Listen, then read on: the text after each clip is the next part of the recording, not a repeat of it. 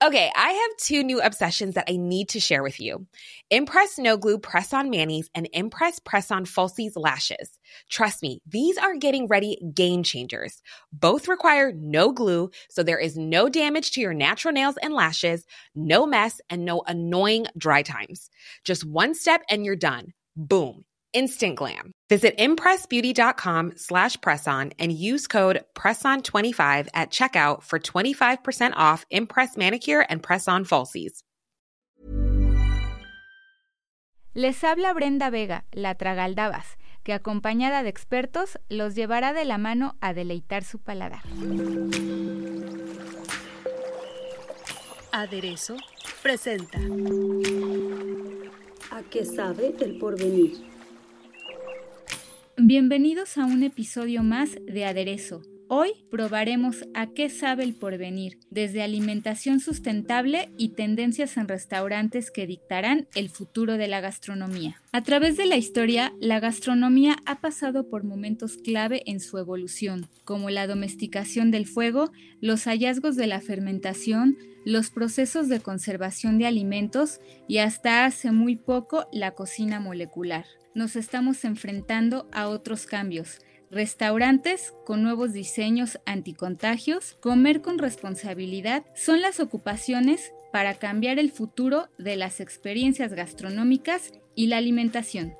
Para explicarnos todo esto a detalle, hoy nos acompañan los chefs Jorge Vallejo del restaurante Quintonil y Daniel Obadía de Frenchy, Peltre Lonchería y Nudo Negro, entre otros. Bienvenidos y muchas gracias por acompañarnos. La tendencia marca que la tecnología va a estar cada vez más presente en los centros de consumo.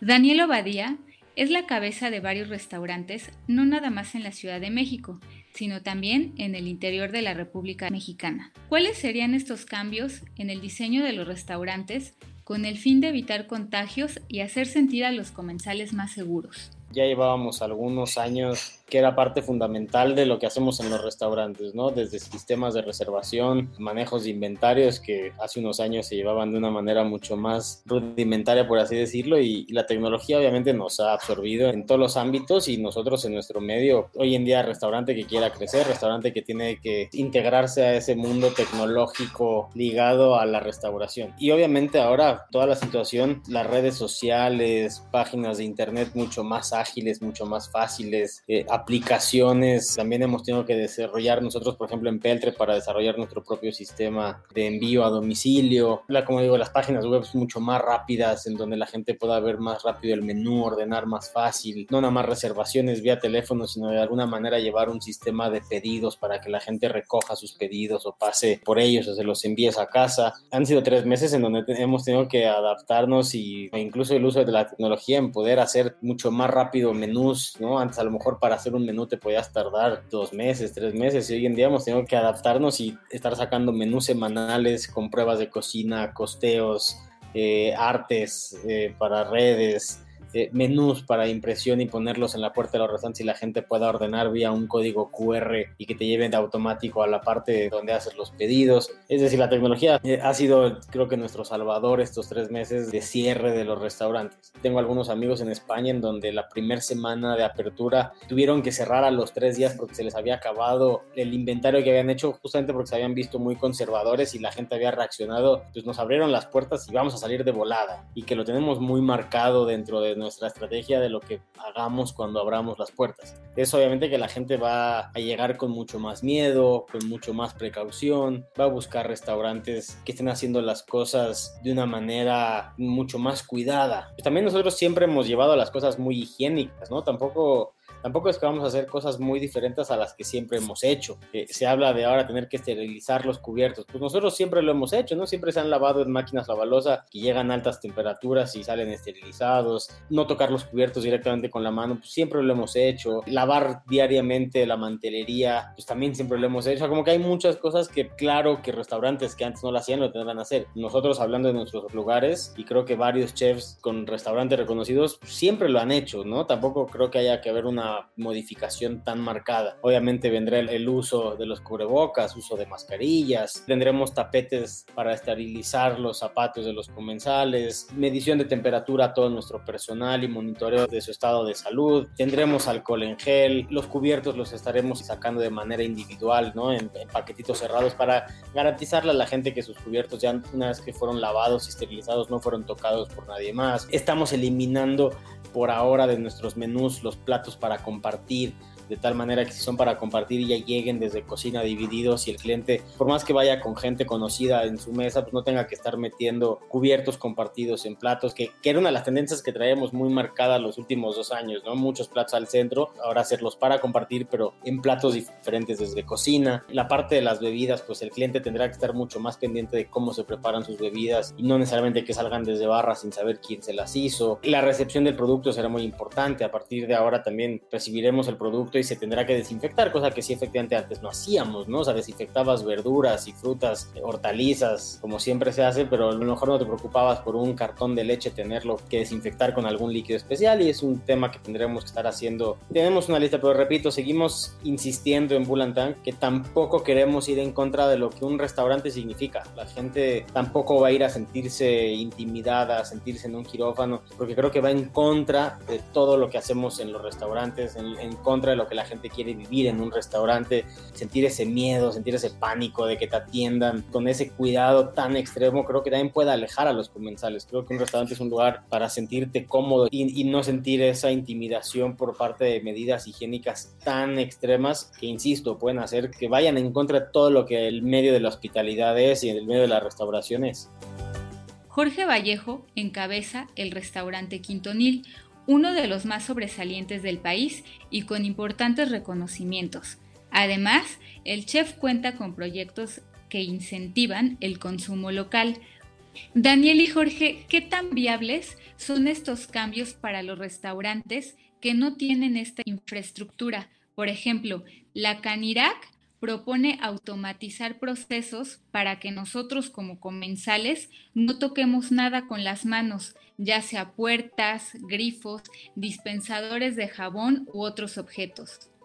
Pues es que voy a lo mismo, cosas automatizadas, pues es que hay muchas cosas que seguramente Jorge te podrá decir que ya hacemos. Pues nunca hemos tenido en nuestros restaurantes un jabón de barra. Tampoco tenemos toallas que no sean desechables o que no se tengan que tirar a la basura, que no se laven. O sea, hay muchas cosas que sí entiendo que a lo mejor a un restaurante que no llevaba los estándares que nosotros le vaya a costar trabajo, pero yo no veo que esas cosas vayan a ser muy diferentes a los que en el día a día nosotros hacíamos. Actualmente, y corrígeme si me equivoco, Dani, todo lo que se ha dicho, lo que se ha manejado, por lo menos lo que viene desde la Canirac, son sugerencias para trabajar de ciertas formas. La mayoría de los restaurantes tenemos esa tendencia de estar trabajando bajo esos estándares de higiene desde hace varios años. Lo que está sugiriendo la Canirac pues son medidas para el mejor control. Ahora se va a tener que atener como restaurantero a seguir las recomendaciones de la sana distancia, del escalonamiento de las reservaciones, que de por sí ya tú tienes en un restaurante o como Quintonil o como los restaurantes de Daniel, ¿no? Ya te sientes en un ambiente agradable porque vas a disfrutar. Normalmente la gente que va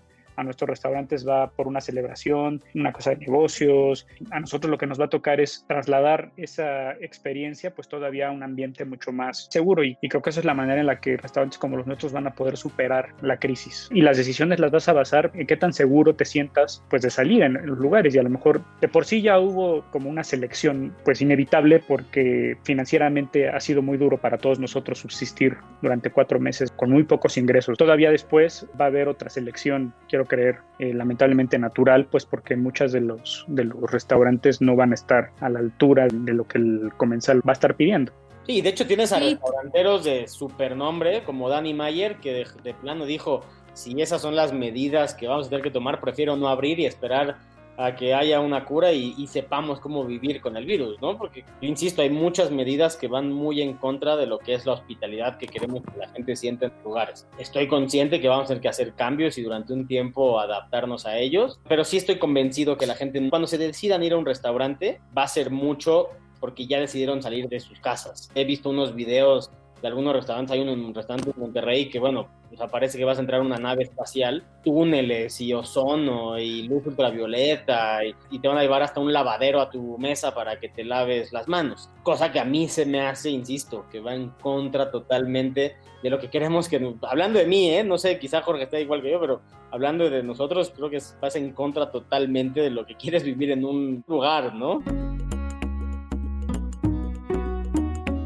La capacidad del sistema alimentario y agrícola mundial de satisfacer la futura demanda de alimentos podría verse gravemente limitada por diversos desafíos, entre ellos el aumento de la población. Jorge, ¿qué puede hacerse para garantizar la seguridad alimentaria en una sociedad que está creciendo constantemente? Pues mira, la coyuntura que estamos viviendo nos orilla a ser mucho más conscientes y mucho más atentos a entender de dónde vienen los productos que utilicemos en los restaurantes. Es un discurso que se ha estado dando en muchos restaurantes, ¿no? los restaurantes farm to table o los restaurantes que utilizan productos únicamente de cercanía o de su región o que son productos endémicos de sus países. Ahorita, con las limitaciones que existen de movilidad, no solamente de los seres humanos, sino de cualquier artículo en general, nos va a orillar, creo que de una manera muy positiva a utilizar los productos que se generen en nuestro entorno o en nuestras comunidades y creo que eso va a ayudar a que el consumo de los productos locales pues haga de cierta manera florecer a muchas personas que estaban olvidadas en el campo o en la producción y sobre todo pues van a, ayudar si es que hay un apoyo generalizado como se está viendo de la sociedad civil. Esto no, no, no depende nada más de, de los gobiernos, creo que también depende, es una decisión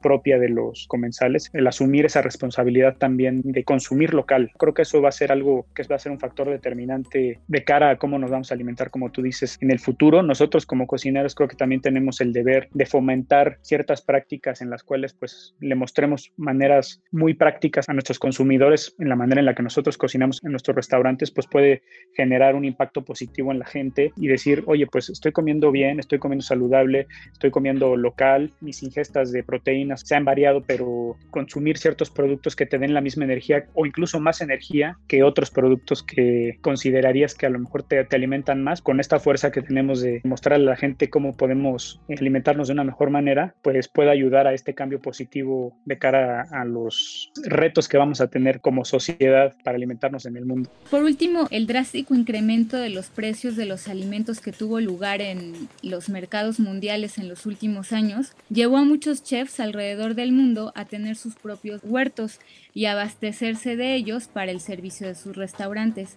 Daniel, cuéntanos sobre los beneficios tanto económicos como en el servicio al tener su propio huerto. Digo, nosotros en particular en el grupo no lo hemos hecho y si tenemos es otro tipo de autoproveernos de cosas que nosotros producimos, como pueden ser de repente mezcales, vinos, algunos productos en donde nosotros hemos creado la propia importadora, por ejemplo, para poder utilizarlos en lugares como Mercabá. Lo que también hacemos en algunos, por ejemplo, como en Peltre, eh, que consumimos es 80% local, lo que hacemos, 90% local. Más que tener nuestros propios huertos, lo que hemos hecho y nos hemos acostumbrado mucho es pagar partidas por adelantado a los productores hablas con tu productor de jitomate y calculas una venta de su producto durante todo el año y hemos llegado a cerrar muy buenos acuerdos con el productor en pagos por adelantado de su producción y eso hace que haya un flujo económico pues, bastante adecuado para ambas partes. Obviamente a él le metes una liquidez que en estos momentos requerirá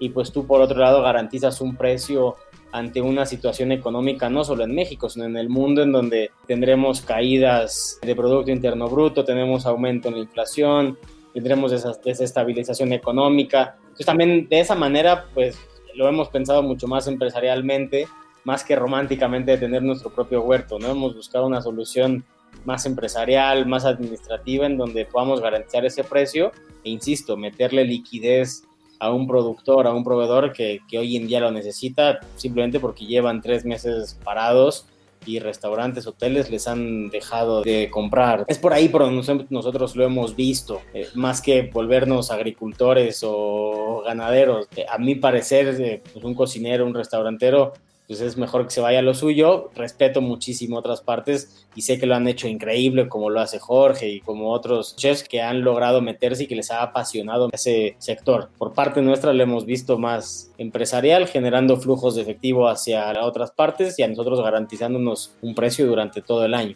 De hecho, el otro día Pierre Garnier, un chef de tres estrellas Michelin en, Francia, decía eso, ¿no? Que hoy en día a fuerza queremos ver a los chefs como agricultores cuando hay chefs que pues, no, no, les gusta, no les saben o, están metidos en su cocina o en su restaurante pues, para tratar de salvar otras cosas. Siempre he invitado a los cocineros a tampoco sentir una presión por tener lo que hacer, porque sí efectivamente tienes una ganancia, tienes una satisfacción, tienes muchas cosas a favor, pero pues, si no te gusta, no te apasiona o no te interesa meterte esa parte, pues mejor buscar métodos empresariales que puedan beneficiar a agricultor, ganadero, eh, productor de ciertas cosas y, y que tú tengas un beneficio al otorgarles ese apoyo. En conclusión, el futuro de la industria gastronómica ya tiene que ver con las nuevas formas de alimentación y el diseño de interiores en restaurantes que incluyen la sana distancia, sistemas automatizados y nuevas tecnologías para ofrecer el servicio. La industria está trabajando para que las experiencias sigan siendo reconfortantes, Gracias por acompañarnos a un episodio más de Aderezo. No se olviden de seguirnos por Apple Podcast, Google Podcast y Spotify. En las mismas plataformas no se pierdan la guía del fin de semana con Ariana Bustos. Escríbenos a podcast.om.com.mx y síguenos en nuestra cuenta de Twitter arroba podcastom o por Instagram arroba aderezo. Esta es una producción de la Organización Editorial Mexicana.